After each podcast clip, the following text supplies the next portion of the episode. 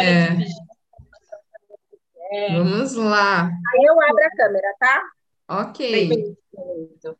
Começando o dia 2 do nosso livro 15. Café com leitura no ar, galera. Café com leitura. Café e livro na mão. Bora lá. Postos. Continuando da onde nós paramos. Lembrando para a galera que não, não segue, né, todos os capítulos vão estar gravados. É, não, te, não se faça de errado de começar o livro pela metade. Né? A, a, leitura sempre ela acaba ficando congruente aí com, com o que a gente traz aí durante o dia. E hoje vamos abrir, quer que eu comece aqui, Helenzita, para você lá. Escassez. Ai, ótimo. O problema o problema de nunca ser bom o bastante. Gente, esse livro é fantástico. Um aspecto crucial do meu trabalho é encontrar uma linguagem que expresse com precisão os dados obtidos e também seja profundamente compreendida pelos participantes da pesquisa. Quando as pessoas ouvem ou leem a frase nunca ser espaço o bastante, levam apenas alguns segundos para começar a preencher as lacunas. Um, são nove.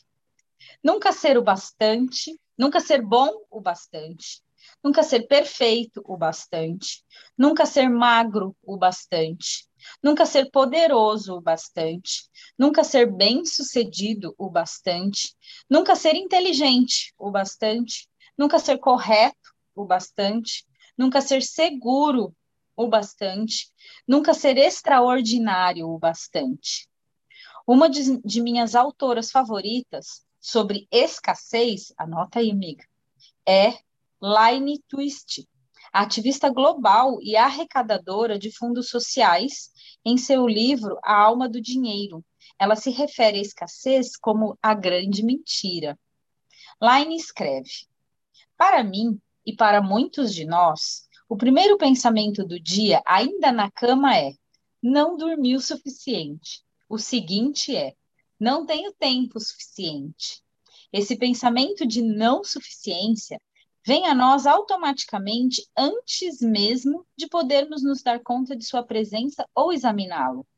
Passamos a maior parte de nossas vidas ouvindo, explicando, reclamando, ou nos preocupando com o que não temos em quantidade ou grau suficiente. Antes de nos sentarmos na cama, antes de nossos pés tocarem o chão, já nos sentimos inadequados, já ficamos para trás, já perdemos, já damos falta de alguma coisa. E quando voltamos para a cama à noite, nossa mente recita uma ladainha de coisas que não conseguimos ou não fizemos naquele dia. Vamos dormir com o peso desses pensamentos e despertamos para lamentar mais faltas. Essa situação interna de escassez, essa tendência mental à escassez, habita no âmago do ciúme, da cobiça, do preconceito e de nossas interações com a vida. A escassez, portanto, é o problema de nunca ser ou ter o bastante. Ela triunfa em uma sociedade onde todos estão hiperconscientes da falta. Tudo, de segurança e amor até dinheiro e recursos, passa por uma sensação de inadequação ou falta. Gastamos uma enormidade de tempo calculando quanto temos, não temos, queremos ou podemos ter ou poderemos ter, e quanto todos os outros têm, precisam e querem ter. O que torna essa avaliação constantemente constante tão dolorosa, desoladora. Não, vou voltar aqui esse parágrafo. O que torna essa avaliação constante tão desoladora é que quase sempre comparamos nossa vida, nosso casamento, nossa família e o nosso trabalho com a visão de perfeição inatingi inatingível propagada pela mídia. E então comparamos nossa realidade com a visão ficcional de quanto alguém próximo de nós já conquistou. A nostalgia do passado também é uma forma perigosa de comparação. Repare com que frequência você compara sua vida atual com uma lembrança de bem-estar que a nostalgia ditou em sua mente, mas que nunca existiu de verdade. Lembra-se de quando? Ah, bons tempos. a gente não... gente, não faz parte mais da realidade, como é louco. Tô lendo Muito aqui. doido, né? Ai, muito kkk.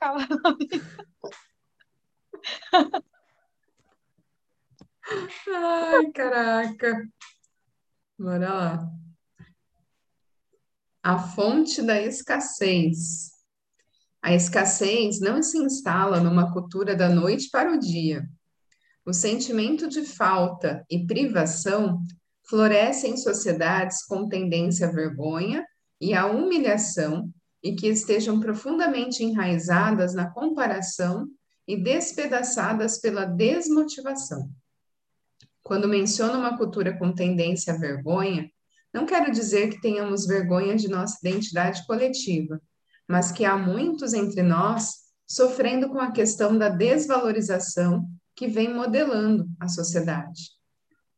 Nos últimos dez anos, testemunhei grandes mudanças no Zeitgeist de meu país. Zeitgeist, sei lá o que, que é isso.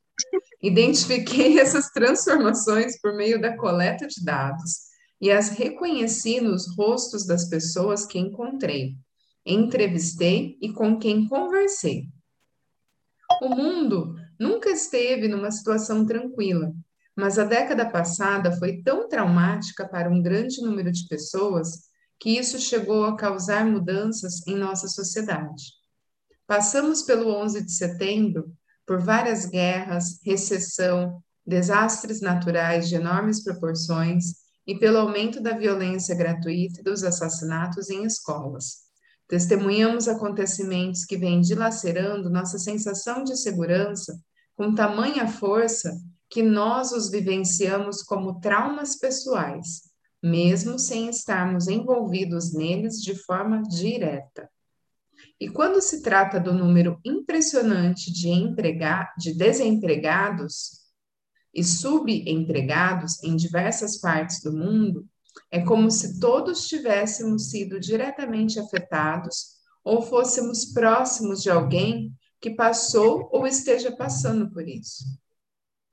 A preocupação com a escassez é a versão da nossa cultura para o estresse pós-traumático ela surge depois que estivemos no limite por muito tempo. E em vez de nos unirmos para resolver o problema, o que requer vulnerabilidade, ficamos zangados e assustados. Não é apenas a sociedade mais ampla que está sofrendo. Encontrei as mesmas dinâmicas de isolamento e raiva nas micro-sociedades da família, do trabalho, da escola e da comunidade e todas elas compartilham a mesma fórmula de vergonha, comparação e desmotivação. A escassez encontra terreno fértil nessas condições e as perpetua até que uma massa crítica de pessoas começa a fazer escolhas diferentes e a remodelar os contextos menores a que pertencem. Um modo de pensar sobre os três componentes da fórmula da escassez e a maneira como eles só um minuto. Como eles influenciam a sociedade é refletir sobre as questões a seguir. Enquanto estiver lendo as perguntas, tenha em mente todos os ambientes ou sistemas sociais dos quais você faz parte, seja em sala de aula, em família, na comunidade ou talvez em sua própria equipe de trabalho. Número um, vergonha. O medo do ridículo e a depreciação são usados para controlar as pessoas e mantê-las na linha? Apontar culpados é uma prática comum? O valor de alguém está ligado ao sucesso, à produtividade ou à obediência? Humilhações e linguagem abusiva são frequentes? E quanto ao favoritismo? O perfeccionismo é uma realidade? Comparação. A competição saudável pode ser benéfica, mas a comparação e disputa o tempo todo, velada ou abertamente? A criatividade tem sido sufocada? As pessoas são confinadas a padrões estreitos em vez de serem valorizadas por suas contribuições e talentos específicos? Há um modo ideal de ser ou um tipo de habilidade usado como medida de valor para todos? Desmotivação. As pessoas estão com medo de correr riscos ou tentar coisas novas? É mais fácil ficar quieto do que compartilhar ideias, histórias e experiências? A impressão geral é de que ninguém está realmente prestando atenção ou escutando? Todos estão se esforçando para serem vistos e ouvidos? Continua aí, amiga. Deixa eu mandar o link aqui para uma pessoa.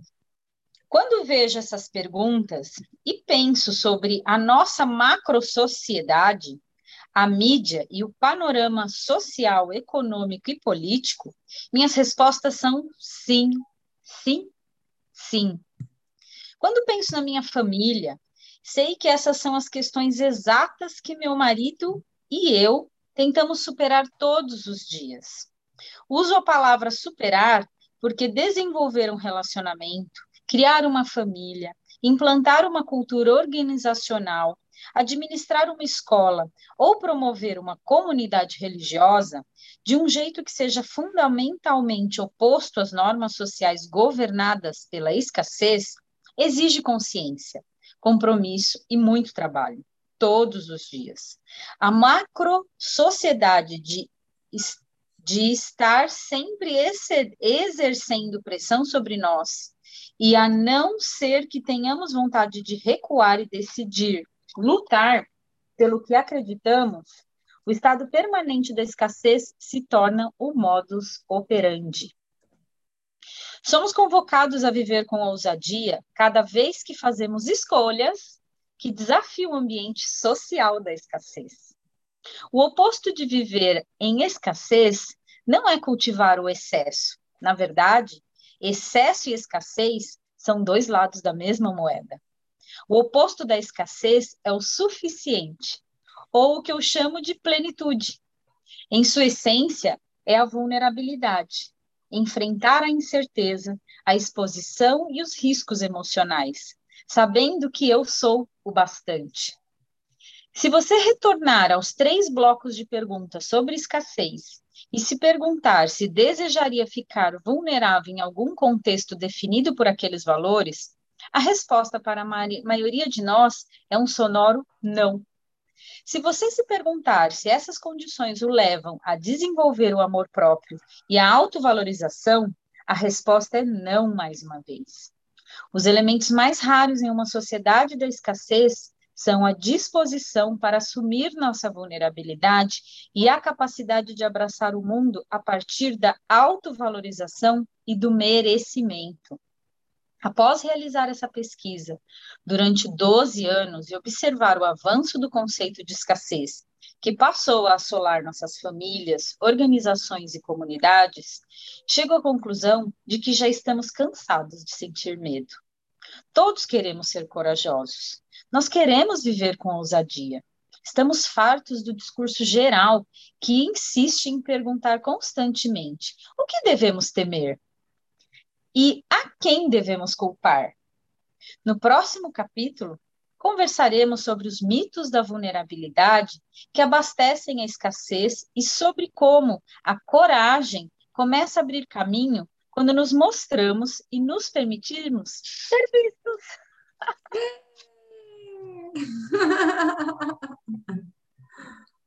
Quer que eu continue aqui? Vai mais um pouquinho aí. Derrubando os mitos da vulnerabilidade. Agora é só pôr aquela luva de boxe. Bora lá, gente. É verdade que quando estamos vulneráveis, ficamos totalmente expostos.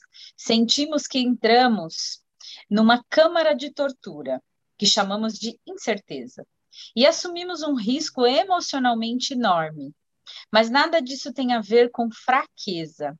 Gente, é, só um parênteses, eu tenho um filho adolescente e tá começando a entrar nesse espaço, tipo assim, de paquerinha, de não sei o quê, e a gente tava falando disso ontem, né, Ellen? Sim. Como essa coisa da maturidade faz a diferença, né? Como a gente age, assim, como a gente se torna vulnerável diante de coisa tão pequena e deixa de fazer com medo, que é exatamente isso que a gente está trazendo aqui, e o quanto a gente, como mãe, tendo essas ferramentas, pode empoderar eles a passar essa fase de uma forma que para a gente foi muito dolorosa. Quem aqui não chorou por causa de namoradinho, de não sei o quê?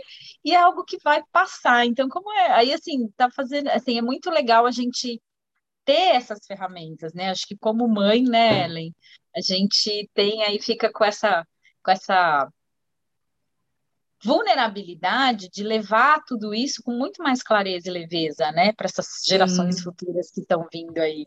Com certeza, Sofia, quando tiver nessa idade, você vai ó, tirar de Sim, né? Então sim, porque hoje a gente percebe tudo de um outro espaço, né? Eu acho que essa é a nossa contribuição para eles, né? É enfrentar isso sem o medo. Sim. ou sem a vergonha. Tipo, o que, que de pior pode acontecer, né? É, então, assim, quando eles trazem pra gente. Tá tudo bem se você mostrar, né, que tá doendo. É, assim, eles trazem a dificuldade, só que a gente já, assim, é, teve, acho que tem essa mudança educacional, né? Eu acho que dessas mães que estão escolhendo ser as mães que verdadeiramente podem ser, no sentido de que antigamente se falasse alguma coisa já vinha com uma crença e uhum. hoje não, a gente expõe o cenário. Olha, se você fizer isso, o que, que vai acontecer? Se você não, o que que não, não. Tá, então escolhe, vai lá. E eu tô aqui, né? A gente está aqui para o que Sim. né, para você ser vulnerável num ambiente seguro. Exato. Muito Exato. isso. Então, mito um, vulnerabilidade é fraqueza. A percepção de que estar vulnerável seja sinal de fraqueza é o mito mais amplamente aceito sobre a vulnerabilidade e também o mais perigoso. Quando passamos a vida nos afastando e nos protegendo de um estado de vulnerabilidade ou de sermos vistos como sentimentais demais, ficamos contentes quando os outros são menos capazes de mascarar seus sentimentos. Chegamos ao ponto de em vez de respeitarmos e admirarmos a coragem e ousadia que estão por trás da vulnerabilidade, deixamos o medo e o desconforto se tornarem julgamento e crítica. Vulnerabilidade não é algo bom nem mal. Não é o que chamamos de emoção negativa, nem sempre é uma luz, uma expectativa positiva. Ela é o centro de todas as emoções e sensações. Sentir é estar vulnerável. Acreditar que vulnerabilidade seja fraqueza é o mesmo que acreditar que qualquer sentimento seja fraqueza. Abrir mão de nossas emoções por medo de que o custo seja muito alto significa nos afastarmos da última coisa que dá sentido e significado à vida. Nossa rejeição da vulnerabilidade deriva com frequência da associação que fazemos entre ela e as emoções sombrias como medo, vergonha, sofrimento, tristeza e decepção. Sentimentos que não queremos abordar, mesmo quando afetam profundamente a maneira como vivemos, amamos, trabalhamos e até exercemos a liderança.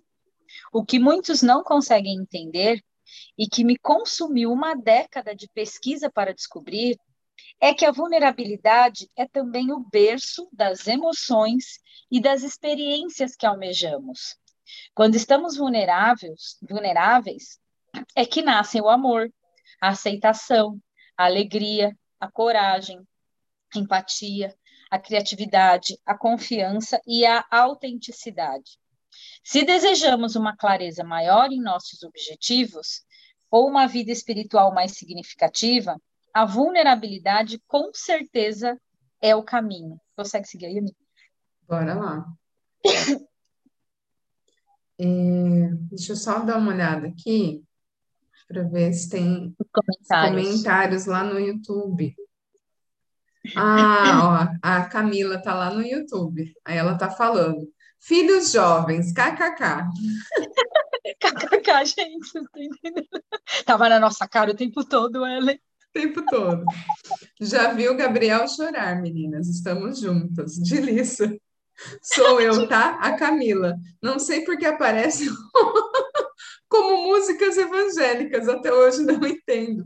O nome dela no YouTube é Músicas Evangélicas.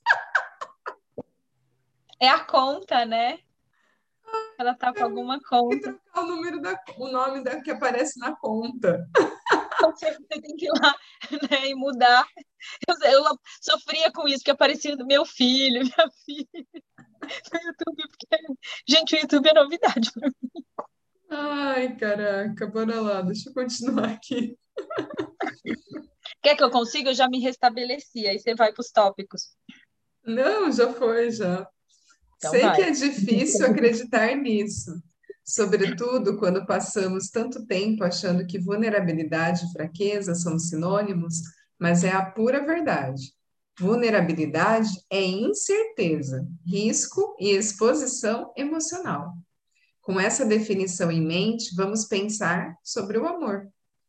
Acordar todos os dias e amar alguém que pode ou não nos retribuir, cuja segurança não podemos garantir, que pode estar em nossas vidas um dia e partir sem aviso no outro, que pode ser fiel até a morte ou nos trair no dia seguinte, isso é vulnerabilidade. O amor é incerto e oferece um risco incrível. Amar alguém nos deixa emocionalmente expostos. Sim, é assustador. E sim, nós podemos ser magoados. Mas você consegue imaginar a sua vida sem amar ou ser amado? Exibir nossa arte, nossos textos, nossas fotos, nossas ideias ao mundo, sem garantia de aceitação ou apreciação, também significa nos colocar numa posição vulnerável. Quando nos entregamos aos momentos felizes de nossa vida, mesmo sabendo que eles são passageiros e que o mundo nos diz para não sermos felizes demais, para não atrairmos desgraça, essa é uma forma intensa de vulnerabilidade. O grande perigo é que começamos a enxergar os sentimentos como fraqueza, com exceção da raiva, uma emoção secundária que serve apenas como uma máscara socialmente aceitável para muitas emoções secretas bem mais difíceis que experimentamos. Estamos perdendo a tolerância em relação aos sentimentos e, em consequência, em relação à vulnerabilidade. Se quisermos recuperar a parte essencialmente emocional de nossa vida, reacender nossa paixão e retomar nossos objetivos, precisamos aprender a assumir nossa vulnerabilidade e acolher as emoções que resultam disso. Para alguns de nós, é um aprendizado novo e para outros, uma recapitulação. De qualquer forma, minha pesquisa me ensinou que a melhor maneira de começar é definindo, reconhecendo e compreendendo a vulnerabilidade. A definição de vulnerabilidade se tornou realmente palpável para mim com os exemplos que as pessoas compartilharam quando pedi que completassem a frase.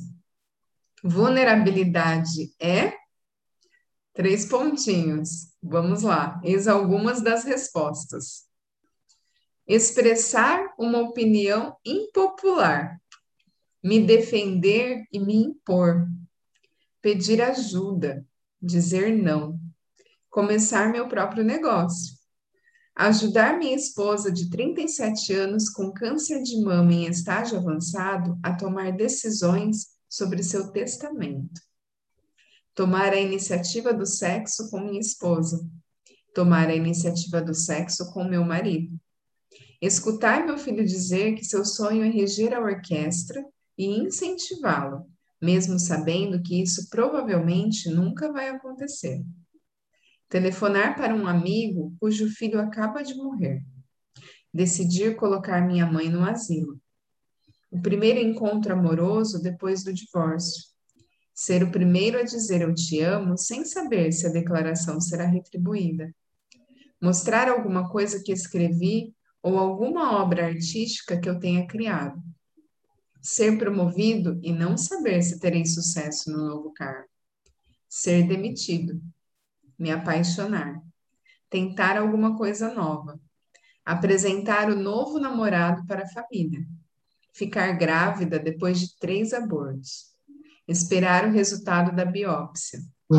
Fazer exercícios em público mesmo quando não sei bem o que estou fazendo e quando estou fora de forma. Admitir que estou com medo. Voltar para a partida depois de ter errado muitas jogadas. Dizer ao meu, ao meu diretor que nós não teremos como bancar a folha de pagamento no próximo mês. Demitir funcionários. Apresentar meu produto para o mundo e não ter retorno. Me impor e defender meus amigos quando ouço críticas a respeito deles. Ser responsável. Pedir perdão. Ter fé. Essas ações soam como fraqueza para você? Colocar-se ao lado de alguém que atravessa uma grande dificuldade é fraqueza? Assumir responsabilidade é coisa de gente fraca? Voltar para o jogo depois de perder um gol feito é sinal de fraqueza? Não. Vulnerabilidade soa como verdade e é sinal de coragem. Verdade e coragem nem sempre são confortáveis, mas nunca são fraquezas. É verdade que quando estamos vulneráveis, ficamos totalmente expostos. Sentimos que entramos numa câmara de tortura, que chamamos de incerteza, e assumimos um risco emocional enorme. Mas nada disso tem a ver com fraqueza. Quando pedimos que completassem a frase, a sensação de estar vulnerável é, as respostas foram igualmente significativas. Manda lá, amiga. Bora lá, solta o cinto. Tirar a máscara e esperar que o verdadeiro eu não seja muito decepcionante. Como não ter mais que engolir sapos? O encontro da coragem com o medo? Estar no meio da corda bamba, mover-se para frente ou para trás é igualmente assustador. Ter as mãos suadas e o coração disparado, estar com medo e empolgado, aterrorizado e esperançoso, sair de uma camisa de força, subir num galho alto, muito alto, dar o primeiro passo na direção daquilo que você mais teme, estar totalmente presente, estar muito desconfortável e assustado, mas também se sentir humano e vivo, ter um tijolo na garganta e um nó no peito como aquele momento terrível na montanha russa, quando estamos perto do primeiro mergulho. Liberdade e libertação. Ter medo todas as vezes. Pânico, ansiedade, medo, desequilíbrio, seguidos de liberdade, satisfação, encantamento e depois um pouco mais de pânico. Arriscar o pescoço diante do inimigo, infinitamente aterrorizante e dolorosamente necessária. A de uma queda livre. Como aqueles dois segundos entre ouvir um disparo e esperar para ver se você foi baleado. Se deixar perder o controle. E sabe qual foi a resposta que apareceu inúmeras vezes em nosso esforço para entender melhor a vulnerabilidade? Estar nu. É como ficar nu no palco e esperar por aplausos em vez de deboches. É estar nu quando todos os outros estão vestidos. É como estar nu em um sonho. Você está no aeroporto completamente pelado. A psicologia e a, a psicologia e a psicologia social produziram provas convincentes sobre a importância de admitir a vulnerabilidade. No campo da psicologia do bem-estar, estudos mostram que a vulnerabilidade percebida, ou seja, a capacidade de reconhecer nossos riscos e exposições, aumenta grandemente nossas chances de aderir a algum tipo de programa de saúde mais positivo. Para conseguir que nossos pacientes se comprometam com rotinas de prevenção. Os psicólogos trabalham a vulnerabilidade percebida e o que torna isso realmente interessante é que não é o nosso nível verdadeiro de vulnerabilidade que importa, mas o nível de vulnerabilidade que admitimos ter diante de certa doença ou ameaça. No campo da psicologia social, pesquisadores da influência e da persuasão que examinam como as pessoas são afetadas por programa propaganda e marketing realizaram uma série de estudos sobre vulnerabilidade. Eles descobriram que os participantes que se consideravam imunes ou invulneráveis aos anúncios enganadores eram, na verdade, os mais suscetíveis. A explicação dos pesquisadores sobre esse fenômeno, fenômeno de estudo, longe de ser um escudo eficaz, a ilusão de invulnerabilidade desencoraja a reação que teria fornecido uma proteção genuína. Caramba, meu. tá tudo bem aí, gente? Tá tudo bem. Capítulo gigante, galera. Gigante. Gigante. Bora lá. Uma das experiências de minha carreira que mais gerou ansiedade foi falar na conferência TED, a que me referi na introdução. Como se não bastassem todos os medos naturais associados a dar uma palestra filmada de 18 minutos diante de uma plateia altamente bem-sucedida e de expectativa muito elevada, eu era a última palestrante do evento. Durante três dias fiquei sentada, assistindo a algumas das mais incríveis e instigantes explanações de minha vida. Caramba! Depois de cada uma delas, eu me afundava um pouco mais na poltrona, com a constatação de que para minha palestra funcionar, eu teria que desistir de tentar fazer como todos os demais e precisaria me conectar com a plateia. Eu queria desesperadamente assistir a algo que eu pudesse imitar ou usar como modelo, mas as falas que me impactaram mais fortemente não seguiam um formato, elas foram simplesmente autênticas. Isso quer dizer que eu teria obrigatoriamente que ser eu mesma, precisaria estar vulnerável e aberta. Deveria deixar o texto de lado e olhar as pessoas nos olhos. Eu teria que ficar nua. Quando finalmente pisei no palco, a primeira coisa que fiz foi travar contato visual com a plateia. Pedi aos técnicos de iluminação que ajustassem os refletores de maneira que eu pudesse ver as pessoas. Eu precisava de conexão. Simplesmente ver a audiência como pessoas e não como a plateia. Me fez lembrar que os desafios que me assustavam, como estar nua, também metiam medo em todo mundo. Acho que essa é a razão pelo qual a empatia pode ser conquistada sem a necessidade de palavras. Basta olhar no olho do outro e receber uma resposta amistosa. Durante a palestra, perguntei ao público duas coisas que revelam bastante sobre os muitos paradoxos que definem a vulnerabilidade. Primeiro, indaguei: quantos de vocês se esforçam para não ficarem vulneráveis por associarem a vulnerabilidade à fraqueza?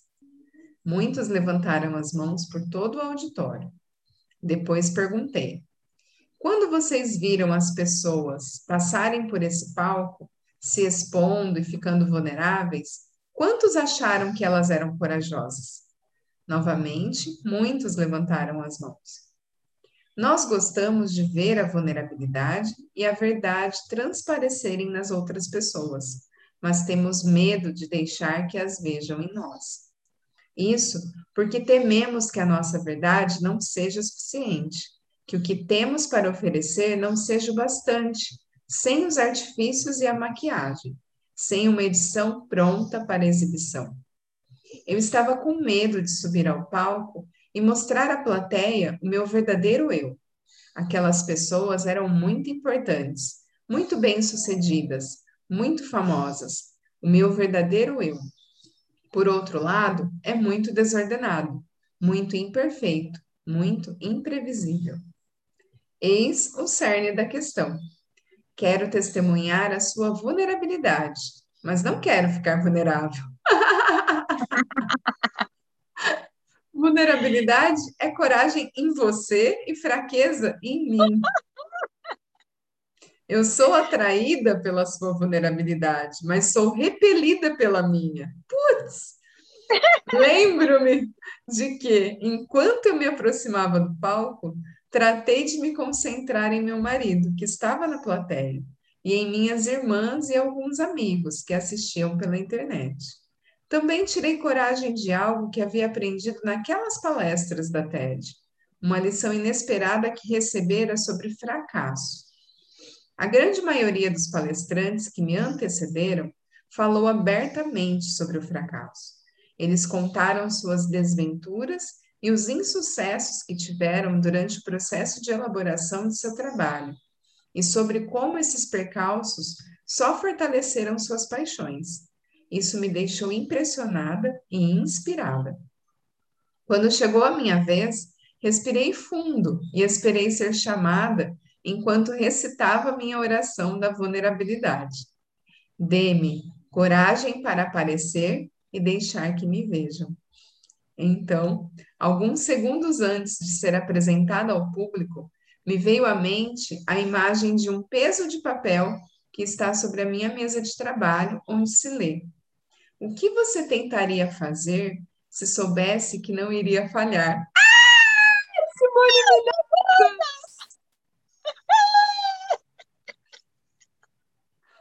Ah, caraca! Empurrei essa pergunta para longe a fim de criar espaço para uma nova pergunta. Quando subi ao palco, literalmente sussurrei para mim mesma: o que vale a pena fazer mesmo que eu fracasse? Ai, caramba! Sinceramente, não me lembro muito do que falei, mas quando tudo acabou, lá estava eu, mergulhada em completa vulnerabilidade novamente. O risco valeu a pena? E como? Sou apaixonada pelo meu trabalho e confio no que aprendi com os participantes da minha pesquisa. Realmente acredito que conversas honestas sobre vulnerabilidade e sobre vergonha podem mudar o mundo. As minhas duas palestras foram falhas e imperfeitas, mas eu caminhei para a arena e dei o melhor de mim. O desejo de nos expor nos transforma. Ele nos torna um pouco mais corajosos a cada vez desde telefonar para um amigo que passou por uma terrível tragédia, até começar o seu próprio negócio, passando por ficar aterrorizado ao experimentar uma sensação de libertação, a vulnerabilidade é a grande ousadia da vida. O resultado de viver com ousadia não é uma marcha da vitória, mas uma tranquila liberdade mesclada com um cansaço gostoso da luta. Qualquer semelhança com a realidade não é coincidência, gente. Ai, caraca. Ai, ai. Vamos deixar o mito 2 para amanhã. Mito 2 para amanhã, gente. Vulnerabilidade não é comigo. Não, imagina. Imagina. Nossa, me lembrou uma passagem assim que eu lembro eu e a Ellie, a gente compartilhou muitas histórias de vulnerabilidade quando começou aqui com o Hub. Aliás, eu acho que esse último, essas últimas frases lidas é o convite do Hub. É. A gente já fez várias propostas aqui, tipo, põe a cara no Hub. Não, isso que a gente está fazendo aqui é vulnerabilidade, gente. Mas aí para a gente passa um filme no começo, assim, tudo que ela está trazendo, assim, é muita vulnerabilidade, muito espaço assim de, de olhar para isso. Me veio até a consciência do quanto a gente é diferente e o quanto a gente se fez de errada, porque uma queria ser o que a outra é, no sentido que falta para ela. O que falta, que... né? É. E não falta, é só. Só é, é diferente. É ser você. Então vamos ver o que a cartinha desse livro Fora da Caixa tem para nos trazer. Lembrando que o nome do livro não é Fora da Caixa, só Não, não é Fora da Caixa não é fora da caixa. Então, vamos ver qual se aparece. Que a gente é louca dos oráculos. Hum. Diferente. Diferente. Gente, o nome da carta? É, é que assim, o nome vai levar, você vai achar que não tem nada a ver. Quando você lê o contexto, você fala, uhum. assista um filme ou peça infantil. Mas não leve nenhuma criança. Vá ver para o seu próprio entretenimento. Pode ser no teatro, no cinema ou mesmo em casa. Mas eu acho que a pegada é sozinho. Sim. Qual foi a última vez que a gente, né, se permitiu fazer alguma coisa sozinho?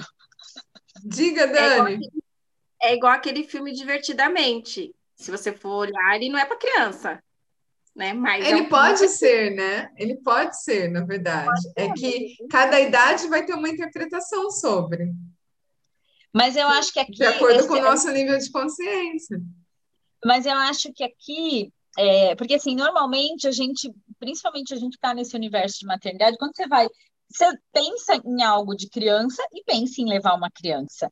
Então, onde está a vulnerabilidade de você pegar um desenho animado para você assistir, como adulto, e não Sim, como criança ou como não uma criança, criança. como escolha, né? É, de fazer algo que você só faria se fosse para levar uma criança.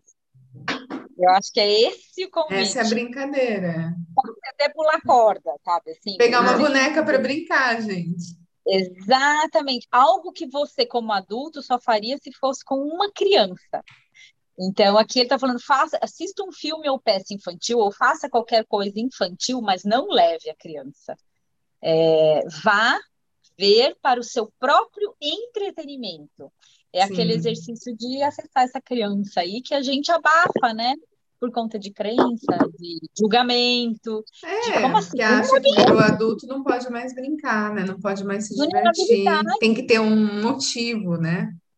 É, ah, eu só posso brincar se for com uma criança do lado. Então, sei lá, pode ser até montar um quebra-cabeça, alguma coisa Sim. nesse sentido. E eu acho que esse exercício ele pode abrir espaço para algo que a gente trouxe na leitura hoje, que é esse espaço de criação, de criatividade. Quando a gente se permite ser vulnerável, eu acho que essa chavinha assim de ter ideia, de que é muito inerente de quando a gente é criança, né? Que a gente sonha mais, viaja mais. E a gente, quando Uhum. fica adulto, não se permite viajar, né? Não. né? Começa a viajar, volta, volta. Não, não, você Não, tá viajando, volta, volta. É E aí as coisas vão ficando sem graça, né? É muito da conversa que a gente teve no outro grupo dos olhos, né? Que às vezes é uma pergunta que todo mundo acha que é descabida, e você faz essa pergunta e vai lá e cria algo grande. Criar algo que, na verdade, estava todo mundo pensando, mas achando que era absurdo, né? Exato. E aí, assim, aí mais uma vez passa aquele filminho, né? O Hub começou de uma forma tão assim, ah, Um mais um, um mais um é igual igual um milhão de possibilidades, gente. possibilidades. E ontem até minha filha estava E falando, com "Mãe, vulnerabilidade, muito mais. Ontem estava numa dinâmica no jantar que minha filha, um mais um é igual a 11. Aí a gente falava, caraca, gente, que mais é possível? O que mais é possível? É isso. Aí fica todo mundo assim com aquela cara de "Hum, e agora? né? Você fica camisa de força, né? Parece tão louco, assim, ó. Eu e meu marido, né? Batendo cabeça, tipo, só no bate-cabeça lá. da- E agora? Hum, Então, nessa realidade matemática, um mais um é igual a dois. Porém, você pode fazer com o seu um mais um o que você Se quiser. você quiser, exato. Quão vulnerável a gente está disposto a ser para ser esse É espaço para dar a liberdade de pensamento deles. Exato, Porque isso porque exige vulnerabilidade, né? Porque a gente é julgado o tempo todo como pai e mãe. como assim você não ensinou que um mais um é igual a dois? É, exato. Como assim você né? deixa lá falar que é 11? Né? Tem gente, que faz sobre esse negócio desse 11. O quê? Oi? Tem a diferença. Eu, eu não sei se ela soube explicar, mas é um, é um com um ou um mais um. Tem, é, é, um- é uma pegadinha que tem. É teste de vestibular, Ué? É mesmo? pegadinha. Nossa. Vê se troca, é, é, troca o. Sabe quando vem aqui um e, e- e- um e mais não sei o que é igual a quatro, tal, não sei o que é igual a tanto. É, é teste de, de vestibular, é, troca um, um sinal ou troca a letra e você tem que prestar muita atenção. Gente, Nossa, quem acessou isso? tá Porque ela vendo? fala O que que que ela tá acessando? 2 mais 2 é 22 pra ela. Eu, ok, tudo tá. Hoje, adoro essa conta que 2 mais 2 é igual a 22.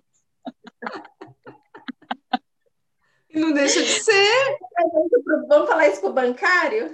é, mas não deixa de ser, depende do ponto de vista, entende? Mas, vamos, vamos multiplicar isso? Então, mas a mágica eu acho que está exatamente nisso, não fazer de errado o outro. Não, exato. É que vai depender do contexto, né? Eu acho que é, é a percepção depois a longo prazo que ela vai ter, é que vai depender do contexto, o resultado vai ser diferente, realmente. Mas assim, eu acho que em todos os aspectos, principalmente para gente que tem filhos, recebe né, primeiro a informação, antes de começar a julgar, processa, porque a gente, como mãe, e a gente sabe que é muito de crença que a gente carrega, né? Muito. Que a gente tem que educar, tem, não tem que nada, gente.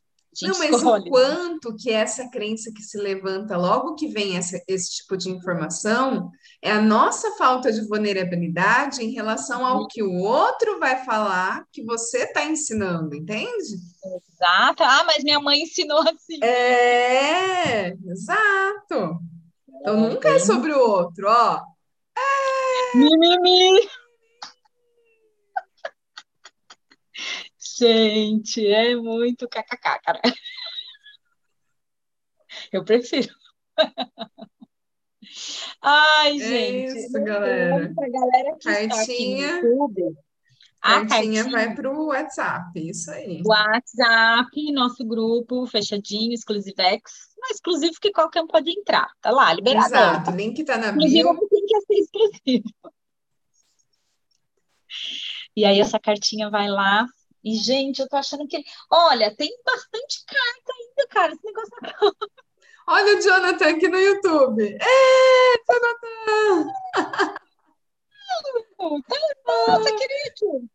Carol, você que está aqui no Instagram, a gente está no YouTube, amiga. A gente está aqui. Eu estou aqui no Instagram só para avisar que a gente está no YouTube. É isso. O que mais é possível? O que mais é Como pode possível, melhorar gente? ainda mais, gente? Quem Infinitas. quiser continuar acompanhando a leitura do livro 15, todos os dias, então, segunda sexta às nove no YouTube. Grupo do Zoom, para quem quiser participar aqui ao vivo. No grupo do Lá. WhatsApp. E é isso. E seguimos com a atualização do, do podcast também no Spotify, gente. Quem Esquecemos preferir alguma coisa, escutar Dani? depois. Tá, todos os recados dados, Dani, nossa assessora. Dani, Nossa assessora. Tá Não tudo certo. Ellen, amanhã você continua aí no YouTube avisando as pessoas que você está. No YouTube não, no No Instagram. Instagram, né? É, eu vou Tem- continuar, porque várias pessoas entraram aqui no Instagram hoje. né, que tem o Zoom e tem o, o, o YouTube, é opcional. Amanhã eu vou estar no YouTube, porque eu vou estar na empresa. Aí é mais É fácil. isso. Eu, eu entrei lá no YouTube também agora, você vai lá ver. Mas é mais fácil né, amanhã do que o, o, o Instagram eu não consigo fechar. Se eu fechar a tela, eu não ouço. Então no YouTube eu fecho e continuo ouvindo vocês. Eu só não vou participar. É isso aí, gente. E para quem, lembrando, para quem não conseguir, ao- no YouTube, né, tem o Hubcast. Sim, o Hubcast, inclusive, já está atualizado com o dia 1, que foi ontem. É isso, galera. Tem atualizado vocês, né? Super atualizadas. Agora, ó. Ó, PPPO, bora lá. A gente é que corra para ouvir tudo. Exatamente, vocês que corram. Corra Acompanhar. atrás do seu kkk. Quer transformar, né, em kkk? Então corre. Corre. A bike não para, galera. É. Não, a gente está na ladeira, hein? Só avisando.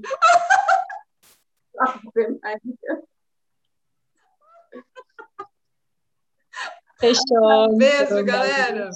Saindo, hein? Tá indo em três, dois, um.